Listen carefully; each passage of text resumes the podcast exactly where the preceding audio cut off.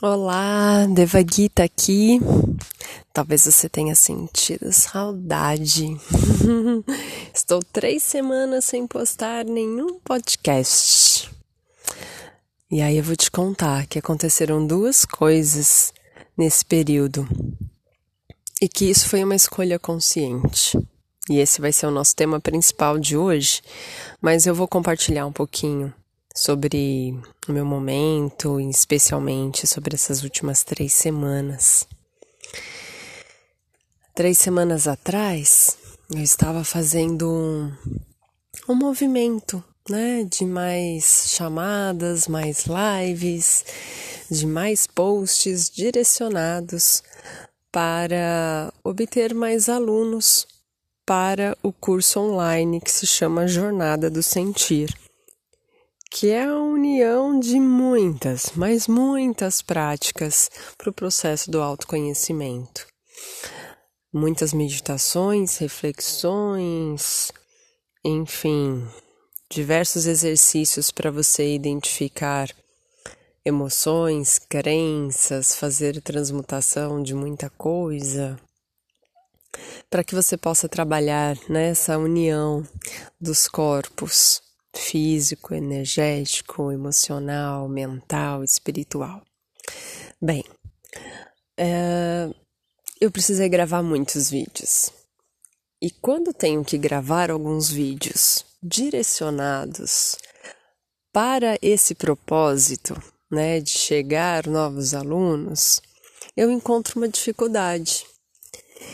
Esse lance de fazer vídeo de venda, tudo isso que o marketing pede, eu tenho dificuldade. Nossa, Gita, mas como assim? Você faz um monte de vídeo. pois é, quando eu tenho que fazer como estou fazendo agora, que simplesmente abrir a câmera e gravar um vídeo ou gravar um áudio, é gostoso, coisa flui, parece que eu tô numa roda de amigos e que eu tô aqui conversando de uma forma bem leve, natural despretensiosa. E esse é o meu jeito mais gostoso de me comunicar com vocês. É, assim eu me sinto confortável, aqui eu consigo abrir o coração, falar de mim, é, eu sinto que tem mais verdade. Ai.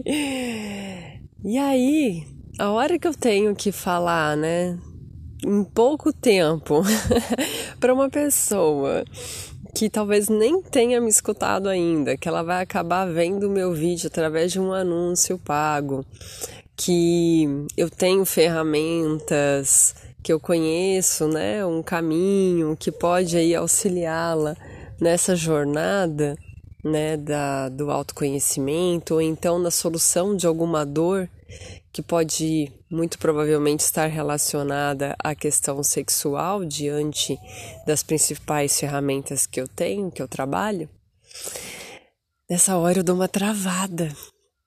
E aí aconteceu de eu passar dois, três dias super envolvida com essa função.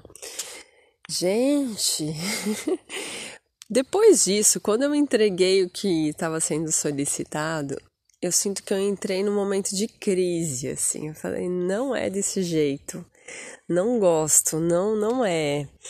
Senti uma tensão no corpo, fiquei toda dura, enrijecida, me senti irritada com facilidade, com baixa libido, é, comendo muito, né, para dar uma compensada aí. Né? no estresse que, que eu me coloquei. E aí eu vi que, poxa, não é mesmo esse o caminho, eu preciso rever. E aí entrei naturalmente, né, no, no momento de entrar em conflito de novo com a minha relação com marketing. É, eu sinto de estudar fórmulas mais naturais, digamos assim, né? Onde eu não precise de tantas chamadas com esse direcionamento de vender. É, e aí eu entrei nesse estresse, né? E aí, ok. Resolvi que ia ficar uns dias sem, sem pensar no assunto, porque eu precisava direcionar a minha energia, a minha atenção para um retiro. É, estava previsto um retiro da imersão do ser integral no começo do mês de abril, e foi no momento em que São Paulo entrou na fase roxa, que estava mais delicado. Ainda estamos numa fase muito delicada e imagino que isso ainda vai continuar por um tempinho. É, porém, as pessoas que estavam inscritas, em sua maioria, estavam muito desejosas de que acontecesse o, o evento, né, o nosso encontro, mesmo no início de abril. Eu não consegui falar sim para essas pessoas no início de abril, por mais que eu quisesse também estar junto. Mas havia uma relação de respeito mesmo com o coletivo por um momento estar muito delicado. Mas eu continuei ouvindo essas pessoas no decorrer do mês. E aí fiz a proposta, né, de nós reduzirmos o grupo. Naturalmente isso acabou acontecendo. Foi simples até eu tive a oportunidade de falar: olha, vamos abrir mais uma turma, vamos nos dividir, para que a turma não fique muito grande. E vamos então nos encontrar, fazer o trabalho que é preciso ser feito. Afinal, são pessoas que estão num cuidado e que também sentem uma necessidade muito grande nesse momento de fazer práticas de soltar todas essas tensões, de se conectar com a natureza, de se conectar com o prazer, com o corpo, de perceber que elas estão vivas e renovar a energia para que elas possam ai, seguir evoluindo e até auxiliando muito melhor outras pessoas. E assim nós fizemos. Então, aconteceu agora do dia 29 de abril a dia 2 de maio a quarta edição da imersão do ser integral, com um grupo menor do que estava previsto, e a outra parte do grupo reagendou para participar em julho. Portanto, temos pouquíssimas vagas para julho. Mas eu estou muito feliz. Eu sinto que foi bem importante para as pessoas, para mim também, estarmos reunidos.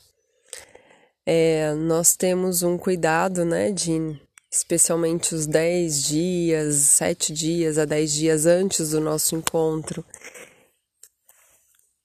se permitir ficar mais em casa, para aqueles que precisam sair de vez em quando, é, observar muito bem a relação com o corpo, possíveis sintomas, e no dia ou na véspera do nosso encontro, fazer um teste de Covid, PCR ou antígeno, que todos sabem que isso não garante 100% absolutamente nada, assim como nada, nem vacina.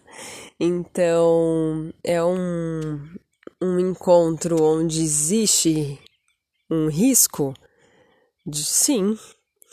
As pessoas estão cientes? Sim.